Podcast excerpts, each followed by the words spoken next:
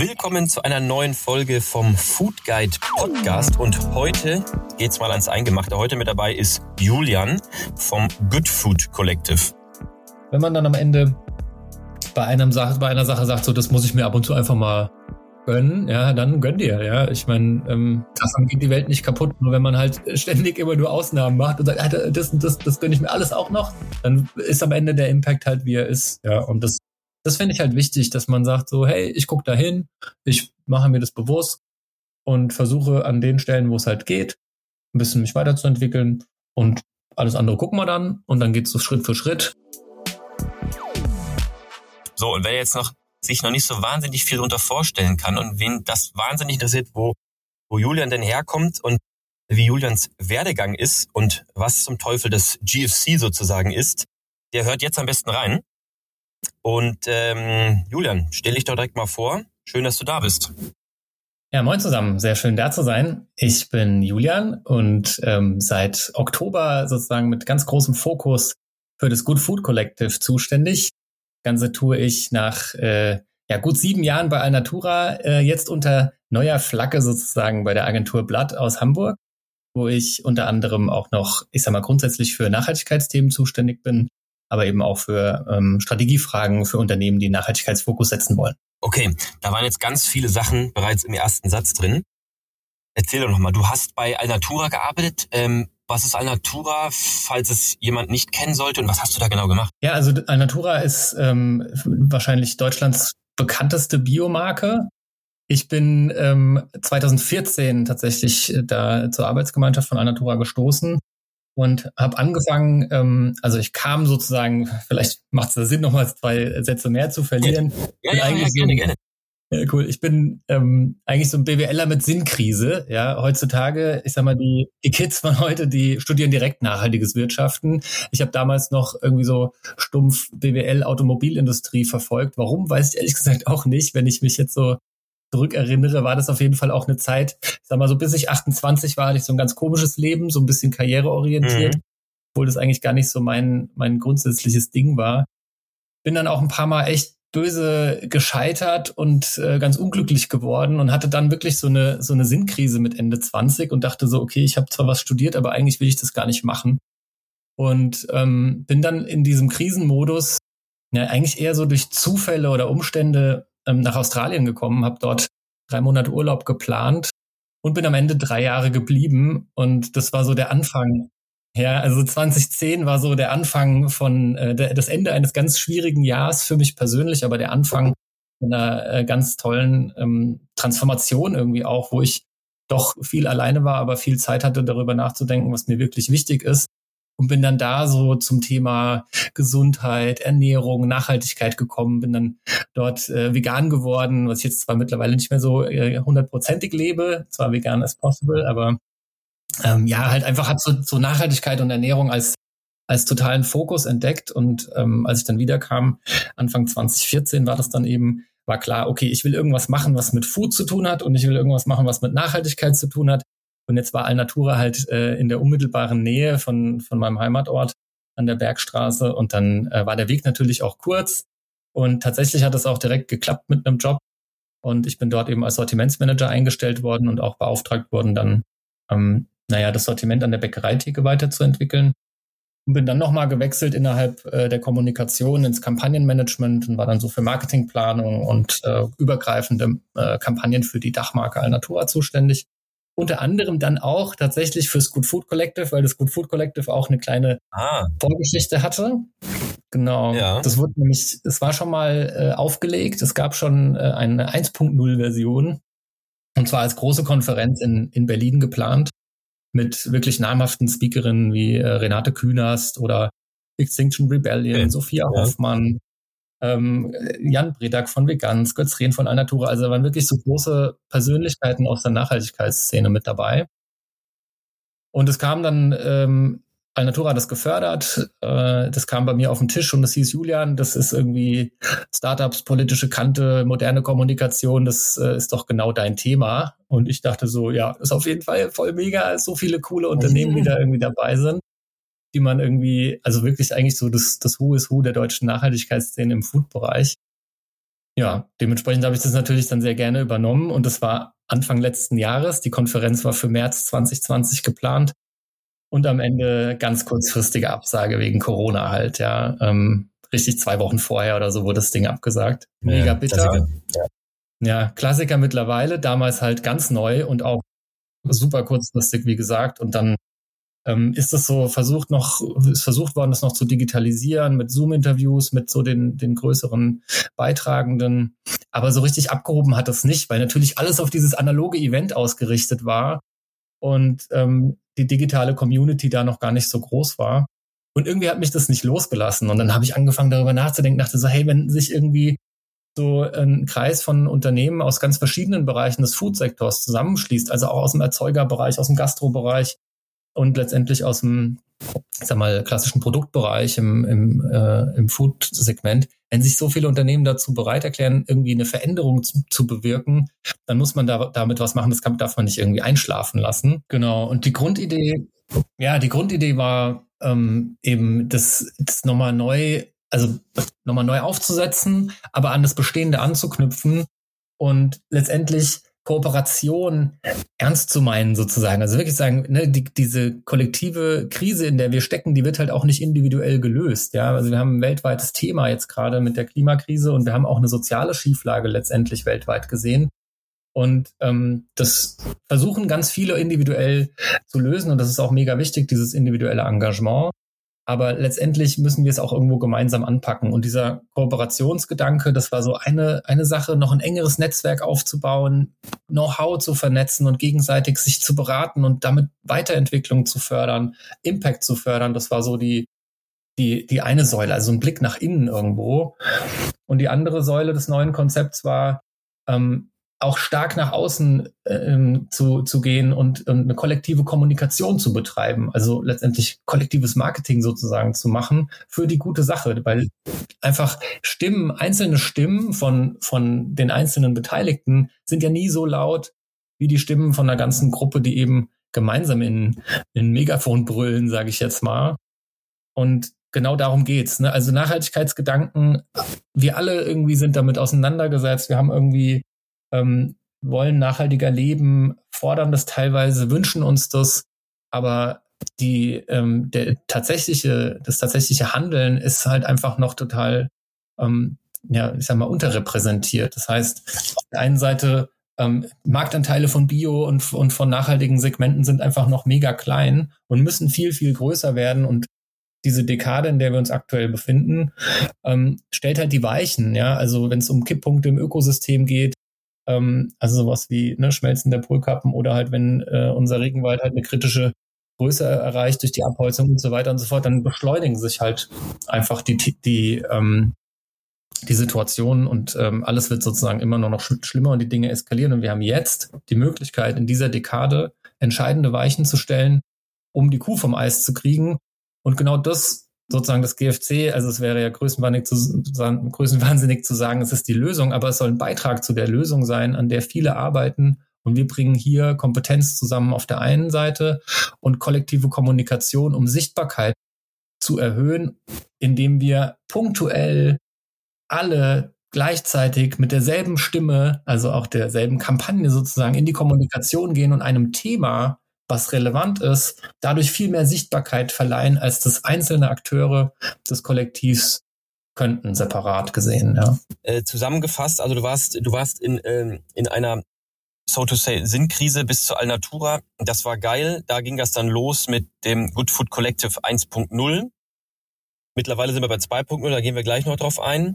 Und dann ist es aber jetzt so, dass du, dass das äh, Food, Good Food Collective wurde sozusagen mit von Alnatura gegründet oder initiiert. Und jetzt bist du aber nicht mehr bei Alnatura, sondern bei einer ähm, Werbeagentur in Hamburg, die sich um, um Nachhaltigkeit zum Teil kümmert äh, oder für Themen einsetzt.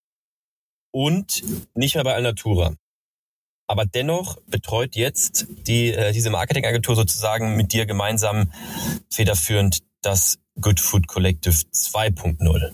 Das ist richtig zusammengefasst. Ja. So ist richtig okay. zusammengefasst. Also letztendlich war es eben so, dass mit dem neuen Konzept, was ich mir überlegt hatte, also diese starke Optimierung und Netzwerken nach innen und starke Kommunikation nach außen, mit dem Konzept ähm, bin ich dann natürlich zu Anatura gegangen und habe das angeboten und ähm, habe aber auch das gleichzeitig der Agentur Blatt angeboten, weil ähm, klar war, dass diese starke Kommunikation, die wir erzielen wollen mit dem Kollektiv, die kannst du nicht, dafür brauchst du eine Agentur im Haus, im Kollektiv als Teil des Ganzen und nicht als externer ähm, Auftragnehmer sozusagen, ja, sondern das muss, muss immer in-house gelöst werden. Und einer der Inhaber von Blatt, der Lars Kempin, ist ein sehr guter Freund von mir, den ich schon sehr lange kenne. Wir haben immer wieder halt über verschiedene Themen, Marketing und Nachhaltigkeit, hat natürlich immer wieder gemeinsam bewegt. Und die beiden Gründer, Lars und Norman, von, waren total angezündet von der Idee und wollten das letztendlich auf jeden Fall machen. Die ganzen Jahre davor hat es mich irgendwie gereizt, zu gründen, wenn man Startups kennenlernt und halt ne, selber so die ein oder andere Idee hat.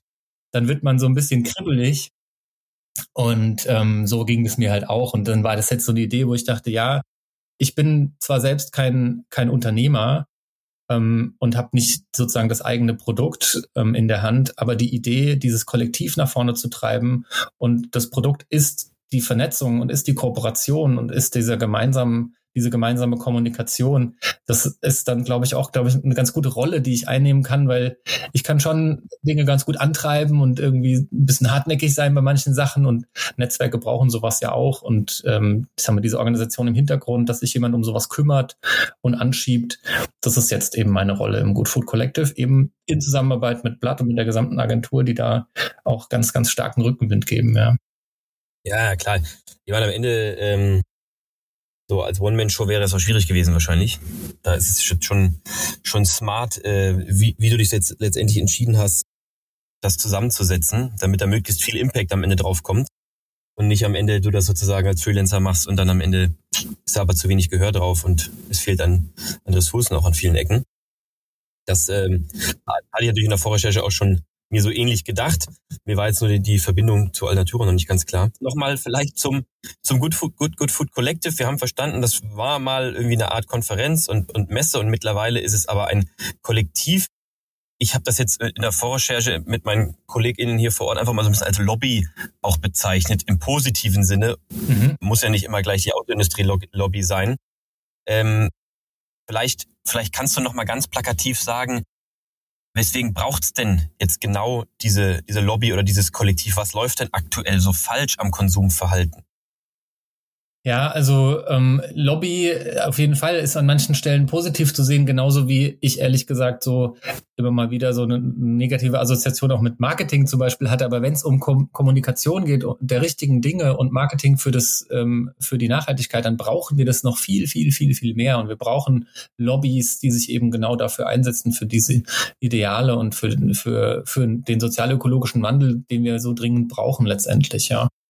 Ähm, eine Lobby in dem Sinne sind wir mit dem Good Food Collective tatsächlich ähm, zum Beispiel nicht in Richtung Politik oder sowas, weil das können andere Netzwerke mhm, ja. besser, okay. die auch schon super aktiv sind. Ja, und wir wollen auf jeden Fall nicht das Rad neu erfinden und irgendeine Parallel ein Paralleluniversum aufbauen, wenn es schon ähm, fähige Menschen gibt, die, die an diesen Dingen arbeiten. Aber es ist eine Lobby für die Nachhaltigkeit in Richtung der Gesellschaft. Also was wir ähm, was wir wollen, ist diesen sogenannten Attitude Behavior Gap, also die, die fehlende Übereinstimmung zwischen Denken und Handeln. Wir wollen dafür, dazu beitragen, dass das geschlossen werden kann. Weil wenn man fragt, ähm, wie viele Menschen wollen nachhaltig oder nachhaltiger leben, dann sagen äh, 80 Prozent hier ich, ja, und äh, de facto entspricht es aber nicht dem tatsächlich getätigten ähm, Konsum. Ja, das heißt, ähm, diese Lücke zu schließen, aufzuklären, was heißt eigentlich Nachhaltigkeit, wodurch wird es im Wesentlichen mit beeinflusst? Welche sind die persönlichen Hebel, die man hat, ähm, um einen Beitrag zu leisten? Und wie einfach kann das gehen? Das ist so, so das, was wir, was wir sein wollen. Ja, man muss ja auch bedenken, der, der Food-Sektor insgesamt verursacht also knappes Viertel der globalen Treibhausgasemissionen. Wenn man noch die vor- und nachgelagerten Prozesse dazu nimmt, dann gehen die Zahlen hoch auf bis zu fast ein Drittel. Also die Relevanz von von Ernährung für den persönlichen ökologischen Fußabdruck ist mega groß. Ja, und das, wir wollen halt uns auch gegen das Business as usual stemmen und eigentlich so ein bisschen Business as Revolution machen und damit einfach zeigen, dass es anders geht, dass die Lösungen da sind, dass, ähm, dass man auch die Gesellschaft ganz easy mitnehmen kann auf die Reise, dass es Spaß machen kann, dass es lösungsorientiert ist bunt sein kann, positiv, ja, und empowering sozusagen und eben nicht so dieser erhobene Zeigefinger und ähm, immer das ähm, der Verzicht. Also auch da, ne, machen wir uns nichts vor. Wir müssen insgesamt ein bisschen runterschrauben, so die Dinge. Aber es geht ja darum, weniger und wenn dann richtig. Und wir kümmern uns im Good Food Collector sozusagen um das wenn dann richtig. Ja, und dafür haben wir die Lösung.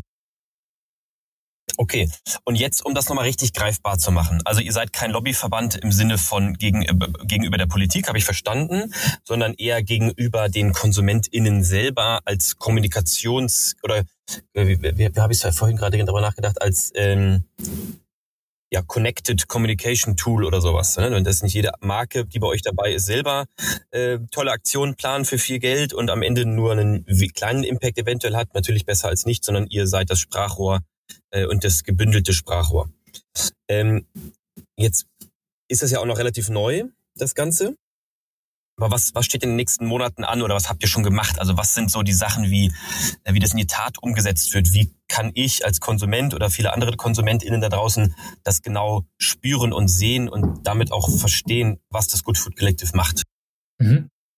Also erstmal befinden wir uns ja jetzt noch so in so einer Konsolidierungsphase, die, äh, die so die ersten Monate in Anspruch nimmt, wo wir überlegen, was ist die grundsätzliche Strategie, wie ist die Mitgliederstruktur. Wir wollen ja auch mit allen aus dem alten Kollektiv nochmal intensiv gesprochen haben, sind auf der Suche nach neuen Mitgliedern, überlegen uns, was planen wir jetzt fürs Jahr 2022 mm, und haben sozusagen ganze äh, Corporate Design und so weiter, also Corporate Identity letztendlich komplett überarbeitet ne, und haben, haben so diesen Basiskram gemacht, Administration im im Verein, ja, der dem, der das Ganze ja pusht, ja, also die, ähm, die, die organisatorische Struktur erstmal so ein bisschen aufgestellt. Und was wir jetzt konkret vorhaben, ist, dass wir im Jahr 2022 mehrere Kampagnen äh, fahren zum Thema Nachhaltigkeit, wo wir natürlich einmal, das ist jetzt gerade aktuell im Laufen, die ähm, uns erstmal vorstellen, sagen, dass wir da sind und eben da auch wieder die Kanäle unserer Mitglieder nutzen, ähm, wo wir eine Bühne bekommen auf den Bühnen der jeweiligen Marken, die sich aber in dem Moment, die das Kollektiv voranstellen letztendlich und sagen, hier, ich gebe meine Kanäle drei Tage für das Good Food Collective, weil es, ich bin ja auch Teil davon und ähm, dort werden die Werte vertreten, für die wir einstehen. Und dann geht es eben darum, mehrere punktuelle Aufschläge zu machen in diesem Jahr zum Thema Nachhaltigkeit, wo wir einfach Dinge, Zusammenhänge erklären, Lösungsansätze bieten, zeigen, wer wie am ähm, sozial-ökologischen Wandel arbeitet. Also einfach so ein Querschnitt über die Dimensionen der Nachhaltigkeit, also ökologisch, sozial, ökonomisch, zeigen, was heißt es denn, was, äh, was sind die feinen Unterschiede, die man vielleicht beachten muss als Verbraucherin.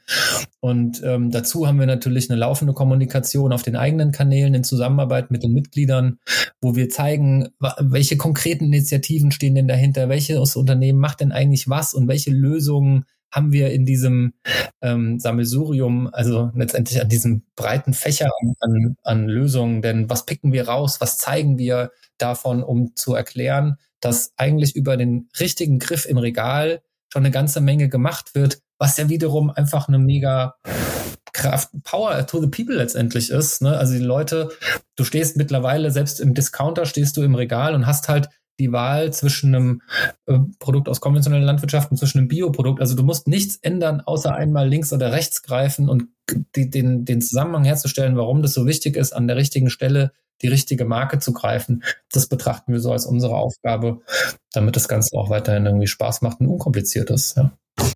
Also wir sind ja schon so ein bisschen im edukativen Ansatz dann hier, wo du gar nicht sagst, ich mache jetzt ein Produkt, was irgendwie positiven Konsum fördert. Also Alnatura wäre ja etwas, wo man sagt, wenn ich da reingehe, dann bin ich schon mit den Übertreten der Türschwelle, bin ich schon mal safe.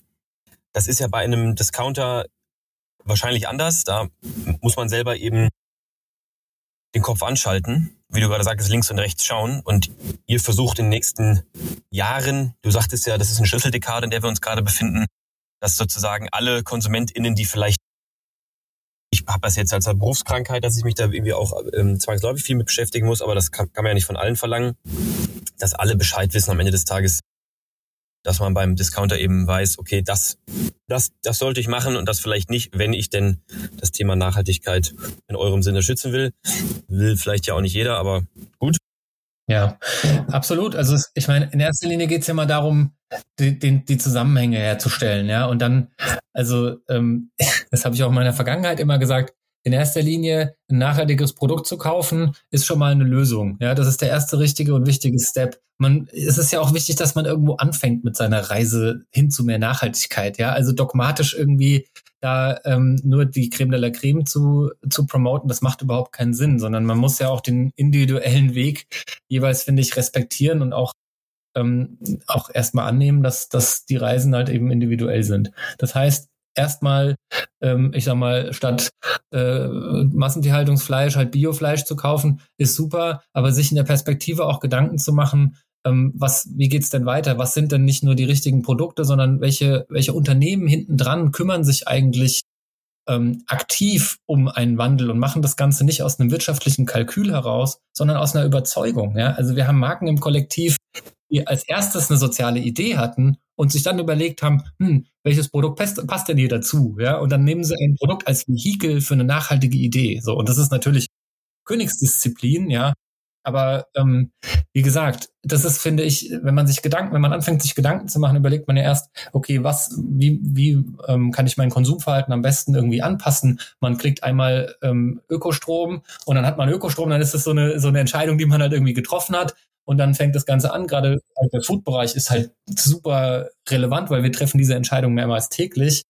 Und da dann diese Reise dann eben zu starten, zu sagen, okay, man fängt erstmal an, hier ein bisschen mehr Bio bei tierischen Produkten und dann irgendwann entdeckt man halt aber auch die, die Menschen und Marken, die halt dafür verantwortlich sind, diesen, diesen Boom halt auch zu, zu schieben und auch letztendlich dafür zu sorgen, dass sich diese Branche weiterentwickelt, konsequenter wird und genau dem Ideal entgegengeht, ähm, was wir, äh, was wir fokussieren müssen, damit wir, wie gesagt, in diesen kommenden Jahren auch noch einen, den Wandel erleben, den wir, den wir eben brauchen für die Zukunft. Ja, also zusammengefasst kann man sagen, es geht darum, die ähm, erstmal irgendwo loszulegen als, als Verbraucherin, ja, und erstmal zu schauen, ähm, was weiß ich über Nachhaltigkeit, was will ich darüber wissen, wo sind für mich ähm, äh, low-hanging fruits sozusagen, wo kann ich mal einfach anfangen, ja, und ähm, mich nicht überfordern lassen, mir, mir nicht den Mut nehmen lassen und ähm, dann sukzessive sich mal so ein bisschen reinzuarbeiten und zu überlegen, es sind ja nicht nur, wie gesagt, wir sind ja längst raus aus der äh, schnöden Vollkorn äh, Öko-Ecke, ja, sondern Bio ist ein Lifestyle, ja, Nachhaltigkeit ist ein Lifestyle und ähm, genauso wird es umgesetzt, ja. Man verzichtet in der Regel halt also nicht in der Regel, man verzichtet auf gar nichts mehr, wenn man ähm, Produkte in ihrer nachhaltigen Version haben will. Ich bin immer wieder begeistert davon, mit welchen Ideen halt ähm, junge und äh, alte Unternehmen aus diesem Bereich um die Ecke kommen und was sie anbieten, wie leicht sie es einem eigentlich machen. Also wer vor 20 Jahren angefangen hat, so nachhaltig oder bio oder sonst irgendwas zu leben, ähm, hat es deutlich schwerer, ja. Also allein, wenn ich mir überlege, wie viel vegane Ersatzprodukte es mittlerweile gibt, ja. Also wenn du vor 20 Jahren Vegetarier geworden bist oder noch vor 10 Jahren oder Veganer, dann ähm, war es echt hart, weil du hast kaum Alternativen. Ja. Ist heute anders glaube, also ich habe es zumindest gut verstanden. Ich kann jetzt ganz gut äh, greifen, was ihr macht und ich bin fairerweise noch viel gespannter, was auch wirklich in den nächsten Monaten und Jahren auf uns zukommt, denn ihr fangt ja sozusagen gerade erst an, euch zu formatieren und ähm, die, die Paukenschläge kommen wahrscheinlich erst in der Zukunft. Deswegen finde ich es auch geil, dass wir jetzt so zum Anfang ähm, hier im Podcast auch mal sprechen und ähm, das im besten Fall alle auf dem Zettel haben und dann mitbekommen, was in der Zukunft noch so passiert. Jetzt haben wir viel gesprochen über Mitglieder und Marken, die zum Kollektiv gehören. Kannst du mir da einfach nochmal so einen, einen Querschnitt geben? Wer oder was ist dabei? Was machen die Marken? Was für Motivationen sind das? Ja, gerne. Also es ist insgesamt ist es halt, wie gesagt, noch ein bisschen Startup-mäßig, das muss man dazu sagen. Wir sind, wie du es gesagt hast, dabei, äh, uns zu formieren, hoffentlich nicht zu formatieren. Das, zumindest machen wir das mal, wenn, äh, wenn alles gut geklappt hat, dann formatieren wir uns bestimmt auch mal zwischendurch. Ähm, genau darum geht's halt letztendlich. Es jetzt auf die Beine zu stellen, ja, und ähm, uns jetzt in die Position zu bringen, auch nochmal. Ähm, an manchen Stellen ist es noch Vision und ist es noch nicht so durchorganisiert. An manchen Stellen sind wir schon sehr weit. Also wir haben aktuell ähm, knapp 40 Unternehmen im Kollektiv und diese 40 Unternehmen bringen eben ganz unterschiedliche Qualitäten mit. Ja, also wir haben äh, Biopioniere wie jetzt Rapunzel oder Völkel zum Beispiel, die halt in den letzten Jahrzehnten richtig krasse Aufbauarbeit geleistet haben und den Weg in diesen lifestyleigen Nachhaltigkeitsmarkt überhaupt erst auch geebnet haben. Wir haben ähm, jüngere Unternehmen wie die New Company oder Rettergut oder sowas dabei, die halt einfach auch super breites ähm, oder auch spezifisches Nachhaltigkeitsengagement an den Tag legen. Wir haben Social Businesses dabei wie Fairfood Freiburg, Quartiermeister oder Hey Ho, ja, so dass man eigentlich sagen kann, also ich hatte mal eine Analyse gemacht ursprünglich und mir angeschaut, welche Dimensionen der Nachhaltigkeit ähm, wie adressiert werden. Also ökologische Nachhaltigkeit, soziale Nachhaltigkeit und ähm, wirtschaftliche Nachhaltigkeit, das sind ja die drei Dimensionen. Und da gibt's ja ganz unterschiedliche Möglichkeiten, in diesen Dimensionen sich zu engagieren. Und jetzt ist es so, dass kein Unternehmen macht alles perfekt, ja, aber viele Unternehmen haben halt diese gemeinsame Vision und adressieren die oder bewegen sich auf diese Vision zu in unterschiedlichen Arten und Weisen. Und das zusammengenommen, wenn man diese, das, Engage, das einzelne Engagement zusammennimmt und sich überlegt, was ist das kollektive Potenzial? Ganz ehrlich, dann muss man einfach sagen, das ist die Blaupause für den sozial-ökologischen Wandel, wie wir ihn brauchen, weil das, das liefert die Antworten, ob das jetzt Bio- oder Klimapositivität ist oder den, die Unterstützung von sozialen Projekten oder den Aufbau von Kooperativen im globalen Süden oder einfach eine, eine am Gemeinwohl, äh, am Gemeinwohl orientierte Unternehmensführung, Verantwortungseigentum, das sind alles so Schlagworte, wo man sagt, wir haben so viel Know-how da und zusammengenommen ist es genau das, was wir brauchen. Und genau dieses kollektive ähm, Know-how wollen wir ja hinbringen zu einem, ähm, zu einem, zu einer kollektiven Kompetenz auch, dass wir die Best Practice der Einzelnen zur Common Practice des Kollektivs machen und da eben die Verbindungen setzen, damit diese Weiterentwicklung erfolgt, um das wiederum der Gesellschaft anzubieten und zu sagen, hey, hier sind die Lösungen. So easy ähm, wird das vorgemacht. Ähm, es gibt schon Antworten auf das. Man muss nicht das Rad oder auch das System neu erfinden, weil machen wir uns nichts vor, ja.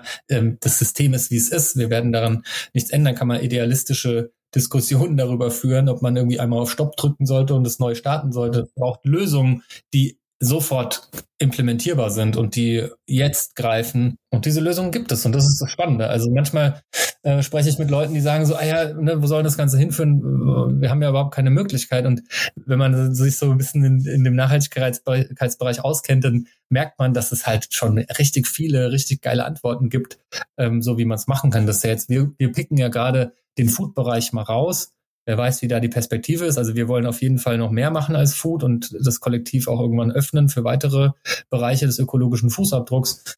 Und so gibt es überall schon letztendlich ähm, Vorreitende, Vordenkende im Food-Bereich, im Fashion-Bereich, im Energiebereich, im Finance-Bereich. Eigentlich egal, wie ich es vorhin gesagt habe, in jedem Bereich deines täglichen äh, Konsumverhaltens gibt es heutzutage in der Regel eine nachhaltige Alternative. Und das zu zeigen, das ist unser Ziel. Er hört sich ein bisschen wie die Blaupause an für die neue Regierung.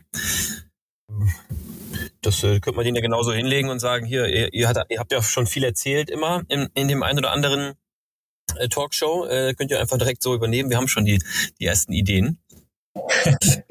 So ja. ungefähr, ja. Jetzt, ähm, genau, wir haben ja vorhin gesagt, ihr seid keine politische Lobby in dem Sinn, deswegen Lobbybegriff vorsichtig, aber dennoch, jetzt würde ich es gerne mal, mal wissen, ähm, da, das also es passt ja schon gerade einfach, was du da machst, jetzt sehr stark in, in die, in die politische Zukunft rein, die uns jetzt irgendwie auch die nächsten Jahre begleitet. Ist jetzt zwar nicht nur grün, aber äh, immerhin, immerhin mit grün. Ähm, habt ihr da Zugriff? Ähm, werdet ihr da gehört? Kommt ihr da an Fördergelder oder was auch immer ran? Also seid ihr da auch dran an irgendwas? Also wir sind, ja, wir sind da sozusagen dran, weil wir natürlich eine, in, in, einem gewissen Rahmen Wirtschaftsförderung betreiben für eine nachhaltige Wirtschaft. Also da ähm, sind wir sozusagen schon noch in der Auseinandersetzung auch mit, mit Fördermitteln und so weiter. Es ist aber mir ist es total wichtig, auch immer zu sagen, wenn man sich mal so diese verschiedenen Bereiche anguckt. Also die Wissenschaft, die sagt ja schon seit Jahrzehnten, wie der, wie die Situation ist und mahnt und sagt so, empfiehlt, was zu tun ist. Dann haben wir die Gesellschaft, die will irgendwie so, die will es irgendwie so subtil, weiß aber teilweise nicht so ganz, was soll ich konkret machen. Und dann ist wieder diese Attitude Behavior Gap. Ja. Und dann haben wir die Wirtschaft, die zu einem großen Teil ähm, einfach gewinnmaximierend ähm, agiert und halt für möglichst una, una, ähm, ich sag mal, unabhängig von der Agentur, von der Natur, so, ähm, die, die sich darauf fokussiert, äh, letztendlich möglichst viel Kohle zu scheffeln. Und innerhalb der Wirtschaft gibt es noch einen kleinen Bereich, genau dafür stehen wir letztendlich, die ähm, das ganze System anders sieht und die bereit ist, halt Lösungen zu entwickeln und die diese Lösungen auch schon entwickelt hat. die Politik dagegen hängt für mich so ein bisschen hinterher. Und natürlich brauchen wir die, die Weichen, die gestellt werden müssen. Wir müssen es müssen es durchsetzen am Ende ähm, oder es muss sich durchsetzen, dass nachhaltige Lösungen einfacher gemacht werden, günstiger gemacht werden, dass es erleichtert wird. Ja, das ist dafür ist die Politik verantwortlich. Aber für uns unser Fokus eben, weil es schon Netzwerke gibt wie Sand oder wie Bundesverband Nachhaltige Wirtschaft oder so, die super mit der Politik vernetzt sind, die auch einen mega guten Job machen. Und diese Netzwerke, die machen genau das, was sie sollen. Was wir machen, ist, wir gucken in Richtung VerbraucherInnen und kümmern uns um korrekten Konsum und sagen, wir warten nicht auf die Politik, sondern wir kommunizieren mit der Gesellschaft und nicht nach hinten. Wir gucken nicht nach, zurück zur Politik, sondern wir gucken nach vorne zur Gesellschaft und sagen, unabhängig davon, was die Politik für Weichen stellt, gibt es bereits jetzt die richtigen Produkte, um dem nachzukommen, was du eigentlich willst, VerbraucherInnen, nämlich eigentlich schon irgendwie nachhaltiger agieren so. Und genau das ist so eher unser Fokus, wo wir sagen, wir können, was wir gut können, ist Sprache oder Wirtschaft sein. Natürlich, was wir mit der Agentur gut können, ist Marketing betreiben für einen guten Zweck und es so sichtbar zu machen und so cool zu machen, hoffentlich. Ähm, und halt so Instagrammable, wie man es so schön sagt heutzutage. Ja, ja, ja, aber man, es ist ja am Ende egal, man muss ja an die Leute rankommen.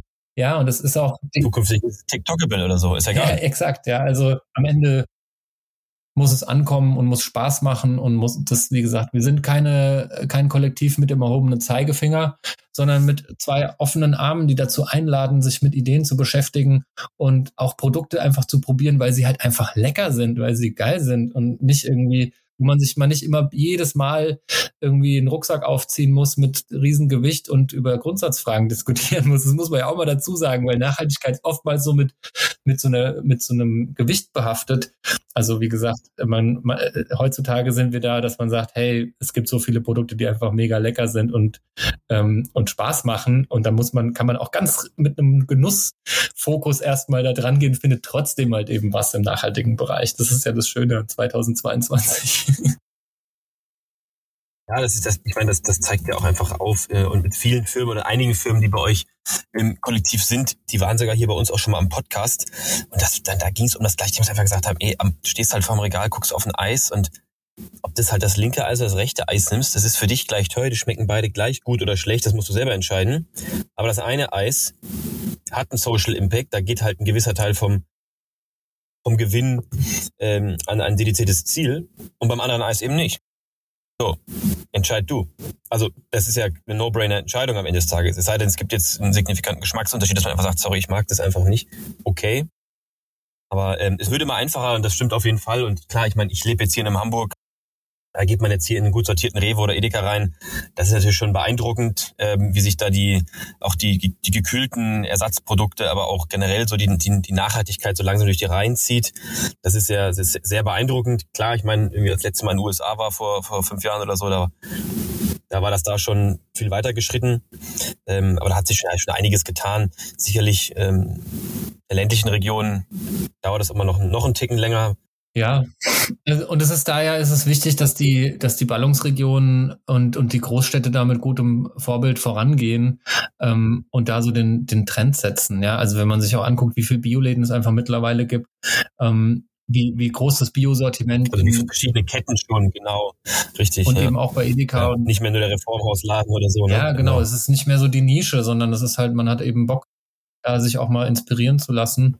Ja, also von daher ähm, am Ende, ne, wenn man, wenn man, wenn es um Basisprodukte geht, ob das jetzt Nudeln sind oder Nüsse oder sowas, du schmeckst ja den Unterschied überhaupt nicht zwischen einem, ähm, einem, einem fair gehandelten Bioprodukt und zwischen einem konventionellen ähm, Intensivlandwirtschaftsprodukt, ja, oder wo halt irgendwie dann ähm, Sklavenarbeit irgendwie noch eine Rolle spielt, ja. Und genau das, also da, wo es keinen geschmacklichen Unterschied macht und selbst bei den, bei den bei, bei Fertigprodukten und ob das jetzt Eis ist oder Riegel oder was auch immer.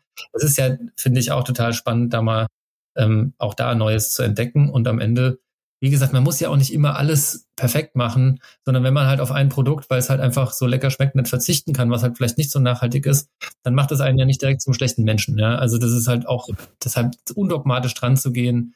Für mich war es eine ganz wichtige Erfahrung irgendwann, ähm, dieses Vegan-Sein loszulassen und zu akzeptieren, dass ich eigentlich schon länger nicht mehr wirklich vegan gelebt habe, ja, weil man fühlt sich zugehörig und man denkt sich, ah, ich bin halt irgendwie so Teil von so einer von so einer Kategorie irgendwie, die sich gegenseitig ja auch stürzt und ähm, aber ich habe auch Dinge sozusagen falsch gemacht. Ich habe dann dogmatisch vegan gegessen, aber zum Beispiel äh, Kekse gefeiert, die wirklich viele gerne essen, die einfach auch lecker sind. Ähm, so schwarz-weiße Dinger mit konventionellem Palmöl drin. Und da muss man einfach sagen, die waren von der Zutatenliste her vegan. Aber ähm, die konventionelles Palmöl als einer der wesentlichen Treiber von Urwaldrodung weltweit, ähm, was halt, also das, die Auswirkungen von konventionellem Palmöl sind in meinen Augen halt so groß äh, auf die Tierwelt wie bei einem vegetarischen Produkt, weil Jetzt Milch und so, natürlich, da stecken halt, da hängen halt sozusagen, hängt das ganze Tiersystem halt am Ende dran und es werden Tiere dafür getötet. Aber die, die, das Unmittelbare von konventionellem Palmöl auf ähm, Orang-Utans, auf die lokale Tier- und äh, Pflanzenwelt und am Ende auch auf den Mensch, ja, mit Raubbau und Co die sind so unmittelbar, dass es halt der veganen Idee widerspricht. Und das ist für mich was, das ist ein krasser, das ist das Dogmatische. Ne? Genau, das ist das Dogmatische. Und dann siehst du halt in irgendwelchen ähm, Gruppen oder so, ne, wie die Leute das halt feiern, wie das auch, wie auch, ähm, ich sag mal, größere Organisationen solche Produkte promoten und sagen so, ey, der Aldi hat jetzt äh, Spekulatius im Weihnachtssortiment gehabt, ähm, die sind vegan und dann guckst du halt drauf und dann ist konventionelles Palmfett drin. Da muss man immer sagen, in meinen Augen hat das nichts mehr mit Nachhaltigkeit zu tun und es hat noch nicht mal eigentlich was mit dem ursprünglichen veganen Gedanken zu tun. Das ist immer mega gefährlich, weil wenn du sowas sagst, hast du sofort Shitstorm halt. Alle, alle bashen dann irgendwie drauf. Ja, aber das stimmt schon. Viele setzen ja irgendwie Nachhaltigkeit mit Veganismus oder Vegetarismus äh, gleich. Ähm, kann man machen, muss man aber auch nicht. Ich meine, man, man kann also wenn, wenn vegan ist ja auch irgendwie hochchemisch etwas hergestelltes, ähm, heißt ja nicht, dass das jetzt auch gleichzeitig nachhaltig oder auch gesund sein muss immer da, da zu differenzieren, bin ich, bin ich stark, dass ihr da auch dann die Aufklärung in, in, so eine differenzierte Richtung treibt. Ja, das ist halt eben auch ganz wichtig und da, da verstehe ich auch total, dass manche sagen, boah, das ist mir jetzt zu kompliziert, ich mache lieber eins und dann mache ich, mach ich diese Kategorie, ich mache entweder Bio oder ich mache halt vegan oder vegetarisch oder ich mache halt regional oder so. Das ist auch, finde ich, ähm, erstmal ist es super und das ist der richtige Anfang, wie gesagt. Und dann so ein bisschen mal reinzugehen, zu gucken, was sind denn die, die, die wesentlichen Zutaten, die halt ressourcenintensiv sind oder die kritisch sind. Wo kann ich denn mal was Neues ausprobieren und dann, ne, so, also ich finde es immer noch richtig, so vegan wie möglich sozusagen zu leben und halt einen Hauptteil seiner Ernährung auf Obst, Gemüse, Nüsse und Saaten aufzubauen. Damit hat man schon viel gewonnen und es ist also äh, sehr wahrscheinlich gesünder, aber halt auch nachhaltiger. Und ähm, dann, ob man, das ist ja immer wieder eine Diskussion, dass man sagt, man müsste eher zurückkehren zu einem Sonntagsbraten.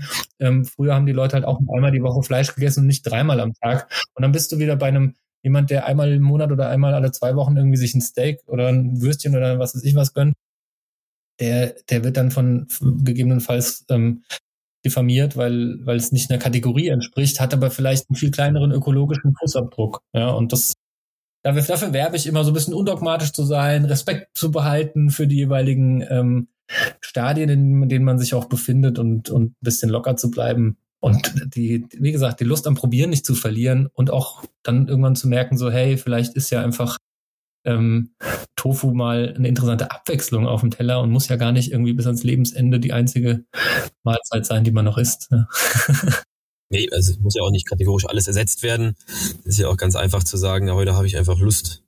Oder es muss heute nicht sein. Schmeckt am Ende so ein, so ein veganes Wiener Würstchen von, von Rügenwalder oder sowas. Das kann mir kein Mensch erzählen, dass das, dass das einer auseinanderhalten kann.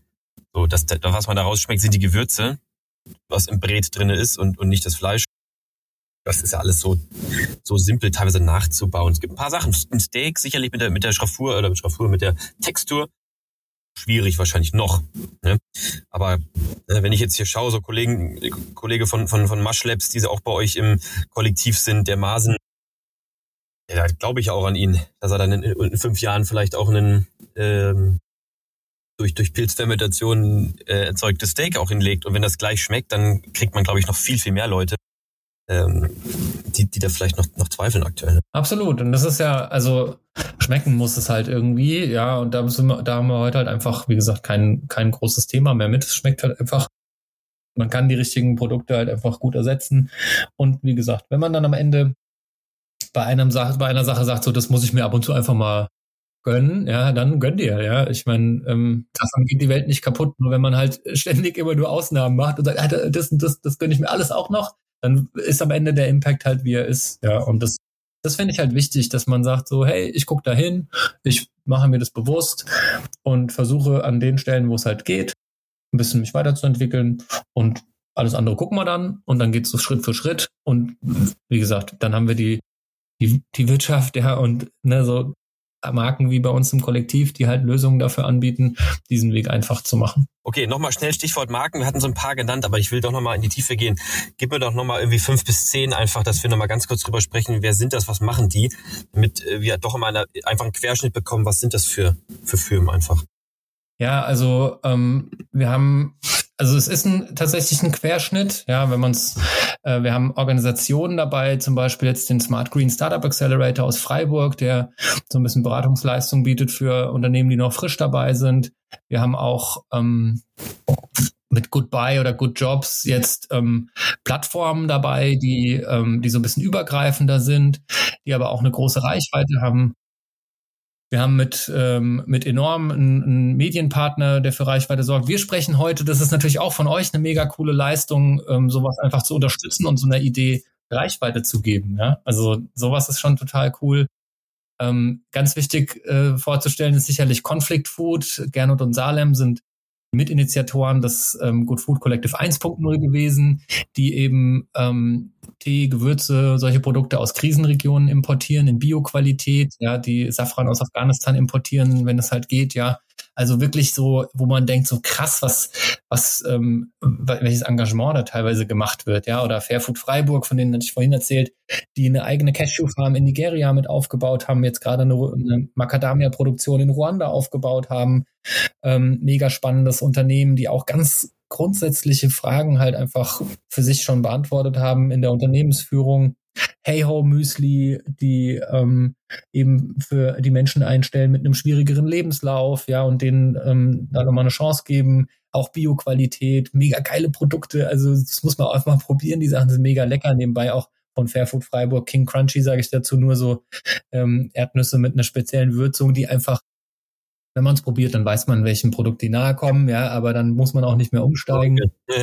Ähm, New Company hatten wir gesagt, Rapunzel hatten wir genau, gesagt. Die machen Riegel. Genau, die machen Riegel und, und alles mögliche Proteinpulver noch.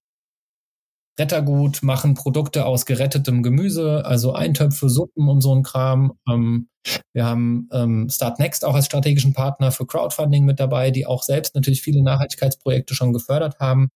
Auers, ganz spannend, auch bei uns in der, ähm, im Verein mit dabei, also im Kernteam, die Wiebke Hallerberg. Auers ist ein, ähm, ein Tech-Startup, die sich um transparente Lieferketten über Blockchain-Technologie kümmern. Super spannendes Startup jetzt gerade, also sind jetzt noch in einer relativ frühen Phase, haben aber auch schon super spannende Projekte. Wir haben Ostmos dabei, ähm, die sich um Streuobstwiesen kümmern und halt Cider und Schorlen und so ein Kram machen. Quartiermeister hatte ich gesagt, ein Gemeinwohlökonomieunternehmen, die halt Bier machen und damit soziale ähm, Kriegsprojekte fördern. Gaia äh, machen so Bienenwachstücher, also sozusagen eigentlich in der Food-Peripherie und ein paar andere Produkte noch und ähm, haben auch einen ganz spannenden unternehmerischen Ansatz, ja, also sind auf jeden Fall, bewegen sich da auch in der als Speerspitze der Nachhaltigkeitsszene sozusagen. Follow Food, ganz breites äh, Engagement, ganz unterschiedliches Sortiment ähm, aber auch ein breites Nachhaltigkeits-Know-how. Complete Organics, ähm, die machen so fermentierte Sachen wie Kimchi oder Sauerkraut, mega hochwertiges Produkt ähm, und trotzdem auch eine Bioqualität, hohe Nachhaltigkeitsansprüche. Also ich glaube, damit Eternity ist ganz, ganz spannend. Ja. Guter Querschnitt, ja. ja. Vegans habe ich auch noch gesehen. Ja, mit Veganz sind wir noch im Gespräch.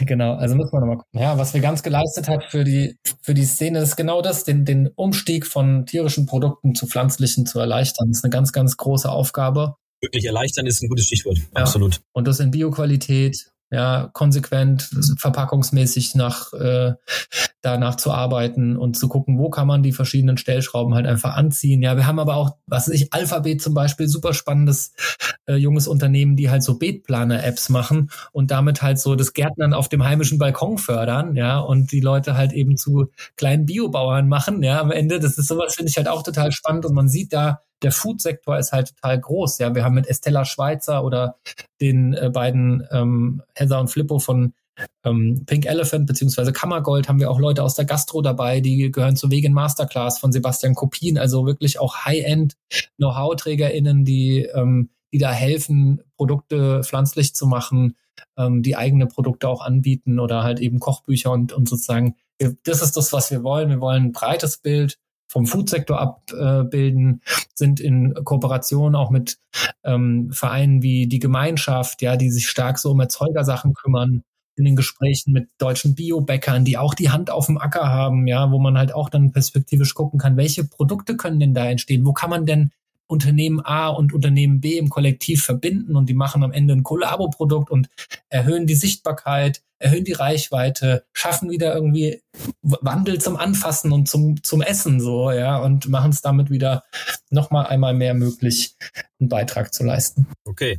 Also haben wir dann oder ich sag mal so, wenn jetzt ähm, jemand noch mehr wissen will, welche Marken noch, noch darüber hinaus dabei sind, der checkt einfach goodfoodcollective.de aus und dann findet man da ganz viele spannende Marken.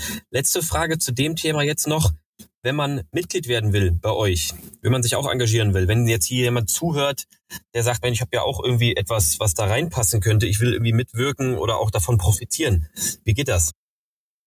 Ja, also ähm, erstmal ist es so, dass wir, wir sind kein elitärer Club oder sowas, ja, ähm, sondern wollen natürlich offen sein, grundsätzlich für Unternehmen, die es interessiert. Und gleichzeitig ist es natürlich ganz wichtig, dass wir unsere Stellung auch bewahren, weil ne, man hat ja eben gesehen, was ich da alles an Qualität auch aufgezählt habe. Und also Greenwashing ist bei uns nicht besonders willkommen. Ja, wir haben keine Unternehmen dabei, die irgendwelche Verflechtungen zu Konzernen haben oder da irgendwelche hundertprozentigen Töchterunternehmen sind oder sowas. Sowas wollen wir nicht. Ähm, wir erarbeiten gerade einen konkreten Kriterienkatalog und überlegen uns auch nochmal den Entscheidungsprozess und ähm, ne, sind da überlegen, ob wir einen externen Beirat mit da reinnehmen, einfach um eine gewisse Unabhängigkeit in der Entscheidung auch ähm, zu ermöglichen, weil was wir auf jeden Fall nicht verwässern dürfen, ist die hundertprozentige Klarheit, dass wir es ernst meinen, ja, und ich bin bereit, alles dafür zu geben und diese Transparenz herzustellen, damit daran kein Zweifel besteht. Heißt aber, ähm, also eine Haltung muss da sein, es muss ein Zeichen da sein, dass man sich engagiert, dass man den sozial-ökologischen Wandel eben mit antreibt und natürlich muss man, wie gesagt, es gibt Unternehmen, die sind echt weit, die wir hier haben, die halt, die machen mega gute Sachen und ähm, das von vornherein und vielleicht sind andere auch da an einer anderen Stelle der Reise, ja, und ähm, noch nicht so weit. Also es geht darum, da schon auch Graustufen mit ins Kollektiv zu nehmen und die auch mit Hilfe dieser Projekte, die wir ja planen, mit der Beratungsleistung, die wir im Kollektiv erbringen, auch auf ein anderes Level zu heben, weil so passiert am Ende ja dann auch wieder der Impact, den wir wollen. Ähm, also Unternehmen mitzunehmen, und vielleicht, ne, wenn es halt wirklich ganz weit weg wäre, müsste man sich eher mal Gedanken machen, okay, wie kann man jemanden vielleicht ein bisschen außerhalb des Good Food Collectives coachen und dahin bringen und wenn es dann soweit ist, dann auch zu einem offiziellen Member machen. Also da sind wir jetzt gerade noch in dieser frühen Phase.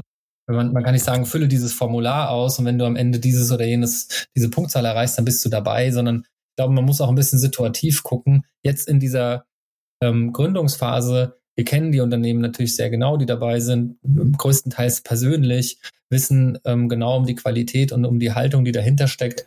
Und ähm, natürlich, wenn es mehr Unternehmen werden, brauchen wir ein, ein besseres System. Daran arbeiten wir ganz konkret und entwickeln das Ganze natürlich auch im Kollektiv weiter. Und jetzt, wo wir halt schon mal so, einen, so einen Grundstock haben von um die 40 Unternehmen, ist es einfach total cool, da auch auf ähm, dieses Know-how kollektiv zugreifen zu können und diesen Input. Okay, also wer mehr wissen will, einfach mal auf der Website checken und wer glaubt, er könnte da reinpassen, einfach ganz unten auf Mitglied werden klicken. Ich denke mal dann, ich sehe es hier schon Mail to, dann kommt man dann bei Hello Ed raus. Ansonsten bist du auch irgendwie offen und erreichbar, LinkedIn etc., wenn mal jemand einfach interessenshalber was mit dir vorhat, Fragen hat. Unbedingt. Also wir wollen weitere Mitglieder, wir wollen die Auseinandersetzung, wir wollen den Dialog. Ja, wir sind ähm, also uns einfach ganz easy auf Instagram, auf LinkedIn folgen, ähm, entweder mit mir persönlich in Kontakt treten oder über die die Good Food Collective Accounts auf den beiden Plattformen. Das ist unsere äh, momentaner, unser momentaner Fokus, was Kommunikation angeht. Also da auf jeden Fall immer gerne ähm, einfach erstmal äh, unkompliziert den Austausch suchen. Alles weitere ergibt sich dann. Perfekt. Okay. Also einfach bei dir mal bei, bei LinkedIn reinschauen. Falls einer es gar nicht hinbekommt, gerne mir schreiben. Ich stelle natürlich auch nochmal ein E-Mail-Intro zur Not her. Okay. Dann gehen wir jetzt mal zu so ein paar privaten Fragen über, die gehören bei uns im Podcast immer dazu. Zwei, drei wenige, die sind auch ganz entspannt. Äh, die schaffst du auf jeden Fall zu beantworten. Und zwar was wäre denn das eine Gericht, was für dich, für das du dich entscheiden müsstest, was du mit auf die einsame Insel nimmst? Es darf nur eins sein. Ne? Und bis an dein Lebensende muss es das sein. Oh je. äh, schlimme Frage. Also, diese Frage, ich weiß. Ja, ganz schlimm für einen Foodie. Also ich als, als Foodie, der wirklich, ich esse gerne ganz unterschiedliche Dinge, aber also was auf jeden Fall immer geht, ist irgendwas mit Pilzen und auf jeden Fall auch irgendwas mit Brokkoli. Das sind so meine, meine, mein Lieblingsgemüse. Also ich sag mal jetzt vielleicht Nudeln mit einem veganen Pilzrahmen und Brokkoli dazu. Das, da könnte ich mich, glaube ich, ziemlich okay, lange dran essen. Ja. Dann loggen wir das mal ein. Ähm, wenn wir jetzt bei dir zu Hause, ich habe ja gerade schon, äh, haben ja gerade in der Aufnahme ein bisschen dein, dein nettes, süßes, kleines Fachwerkhäuschen da in Nähe Darmstadt gesehen. Wenn ich da jetzt mal vorbeikommen würde und die Speisekammer aufmache, was ist denn da immer drin bei dir? Also definitiv immer ist, glaube ich, Nussmus in allen Varianten. Das ist was, was ich für mich entdeckt habe. Also Cashewmus, Mandelmus, Haselnussmus, Erdnussmus, äh, Sesammus. Das sind auf jeden Fall Dinge, die bei mir immer da sind und auch immer gerne unkompliziert äh, verschlungen werden. Sehr gut. Und dann von den Kollegen von Coro oder wo? Was gibt's da für, für wo du sagst, das, das schmeckt dir am liebsten? Also ich bin ein klarer Rapunzel-Fan auf jeden Fall, weil die einfach ähm, da auch oder halt auch Fairfood Freiburg sehr gerne. Das sind so meine beiden Top-Marken im Nussmus-Bereich oder Alnatura auch gerne. Ja, ähm, alle drei sehr gute Standards. Ja, denen kann man vertrauen. Perfekt, okay, ja, wichtig zu wissen. So, jetzt dein ultimativer Foodhack zum Nachmachen und Verlieben. Also dein Lieblingsrezept, dein Signature Dish, das, was du auf jede Grillparty oder sonst wo mitbringst, zum Nachkochen. Hau raus. Äh, hm, also mein, mein, was, was immer sehr gut funktioniert, ich bin so ein, so ein bisschen Dessert-Typ, ja, also Dessert, Dessert verantwortlich. Das nehme ich mir gerne mit auf Partys. Ich hatte lange, äh, war so mein Ding, veganes Tiramisu zu machen, so mit Seidentofu und dann auch Mandelmus und so ein Kram dabei, so ein bisschen abgewandeltes Rezept, was ich mal gefunden habe. Das finde ich immer noch cool. Aber bin dann irgendwann auch über die Vegan Masterclass von Sebastian Kopien auf so ein Mousse au Chocolat Rezept mit Aquafaba, also Kichererbsenwasser statt Eiern gekommen, also auch vegan. Und habe das ein bisschen nochmal mit Haselnuss Haselnussmus auch ein bisschen erweitert oder Haselnussöl. Ähm, und das ist so, also wenn ich das äh, wirklich niemand merkt, dass das ein veganes Rezept ist, das ist der absolute Bringer auf jeder Party. Ähm, Mousse Schokolade mit Aquafaba. Okay. Da, da, musst du noch mal kurz jetzt in, in 30 Sekunden mal das Rezept einmal raushauen. ich schreibe mit, das wird in die, das kommt in diese, in diese, äh, wie heißen die, da wo der Text drin steht beim Podcast, komm jetzt. Also wenn ich wenn ich es noch äh, rezitieren kann, ich versuch's ganz schnell. Ähm, also Kuvertüre, ähm, äh, braucht man Puderzucker, man braucht ähm, Kichererbsenwasser. Ich habe jetzt die genauen Zahlen leider nicht parat, aber es ist letztendlich ganz easy, dass man Kichererbsenwasser mit äh, Sahnesteif aufschlägt, dann den Puderzucker unterrührt und das äh, dann zu so einem zu so einem Eischnee, wie so ein Eischnee macht, also Kicherschnee. Und dann nimmt man ähm, Kuvertüre, Vanille, also gemahlene Vanille, ähm, Pflanzenmilch. Ich nehme Haselnussöl, man kann aber auch ein neutrales Öl nehmen. Das Haselnussöl gibt dem Ganzen nochmal so ein bisschen ähm, Nougat-Geschmack und auch statt dem Originalrezept mit Cashews mache ich es eben mit Haselnussmus. Und dann hat es so einen Nuss-Nougat-digen Geschmack, das finde ich halt mega. Und das einfach im Powermixer äh, zu einer Creme ähm, mixen und diese Creme vorsichtig unter den Kicherschnee heben. Wichtig ist, dass man es direkt in die Gläser abfüllt, die, aus denen man auch isst, weil es nicht, sich nicht so gut portionieren lässt wie, wie mit Eiern.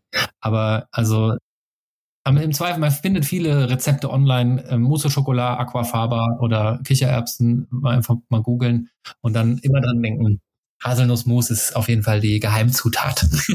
okay, also da sind wir, das ist geil, das hört sich richtig gut an. Das ist auf jeden Fall was, was, ich bin auch nicht so, Nachtisch ist immer nicht so meine Disziplin, das ist aber was, das hört sich gut an, was ich auch mal nachbasteln kann. Okay. So, dann äh, ebenfalls Frage, die immer kommt. Wen oder was würdest du denn empfehlen, der hier auch mal bei uns im Foodguide Podcast unbedingt interviewt werden oder ins Gespräch eingeladen werden sollte? Das ist auch schwer, weil ne, ich habe jetzt gerade ein paar Marken aufgezählt und da sind so viele tolle Gründer ähm, hinten dran, die echt super spannende Persönlichkeiten sind. Ich würde jetzt mal also Salem und Gernot von Conflict Food empfehlen, aber ich muss auch Amos von Fairfood Freiburg äh, hinterher schießen, weil die einfach diese beiden Unternehmen wirklich ganz, ganz tolle Arbeit leisten. Ebenfalls eingeloggt, sehr schön. Okay, letzte Frage noch. Wenn man euch eure Mission und sie unterstützen will, sucht ihr, ich meine, jetzt weiß ich natürlich, es gehört jetzt auch zu Blatt, aber sucht ihr Leute für euer Team? Sucht ihr neue Members? Ähm, dann darfst du natürlich jetzt hier gerne mal ganz kurz Bescheid sagen, wen oder was ihr suchen könntet. Ja, wir suchen bei der, in der Agentur Blatt suchen wir immer wieder Leute, aktuell gerade TexterInnen, ähm, gern gesehen. Fürs Good Food Collective suchen wir ähm, letztendlich Verstärkung für die Idee, ja. Also Menschen, die, die, die multiplizieren, die einfach wir alle, ne, jedes, jedes einzelne Mitglied in der Gesellschaft ist hier willkommen, die Ideen zu teilen, zu liken, zu sharen, dem, dem Ganzen nochmal mehr an Reichweite und Sichtbarkeit zu geben. Unternehmen, die mitmachen wollen, ähm, die sich dem anschließen, die gemeinsam mit uns in dieses Megafon rufen wollen und äh, den Impact weiter nach vorne sch äh, schrauben wollen. Das ist genau das, was, was wir brauchen jetzt in dieser frühen Phase, die ja noch sehr, sehr äh, zart ist sozusagen. Okay, sehr gut. Also keine direkten Jobs beim Good Food Collective, das macht aber gar nichts. Wer also Interesse hat, einfach mal auf blatt mit doppelo.de auschecken, ob es da spannende Stellen gibt, dann ist man zumindest möglichst nah dran an dir. Und ansonsten einfach mal auf Instagram folgen. Wer noch auf Facebook unterwegs ist, natürlich das auch gerne teilen, liken, dabei sein, beobachten und einfach ähm, am besten Fall auch partizipieren. In diesem Sinne, Julian, äh, neigen wir uns zum Ende zu. Vielen Dank schon mal. Es war sehr, sehr aufschlussreich. Ich habe selber wieder sehr, sehr viel gelernt. Wir haben jetzt ja auch echt eine, eine gute Stunde oder ein bisschen drüber auch, auch geschnackt. Ich hoffe, wir sehen uns mal in Hamburg, wenn du das nächste Mal hier bist. Dass wir auch nochmal hier uns ähm, auf, auf das eine oder andere ähm, Kaltgetränk, nachhaltige Natur im besten Fall und gute Gespräche treffen. Und ja, bedanke mich erstmal ganz recht herzlich. Letztes Wort oder Wörter an dich. Ja, vielen Dank, Malte, für das tolle Gespräch, für die Einladung, dass ich der Idee hier mal ein bisschen Raum geben konnte. Und ich freue mich aufs Bier. Ich bring's mit. Ja. Hab schon Ideen. okay. Mega. Gut, dann in dem Sinne, ganz schönen äh, Tag noch und dann hören wir uns hoffentlich ganz bald. Dir auch. Vielen Dank. Ciao.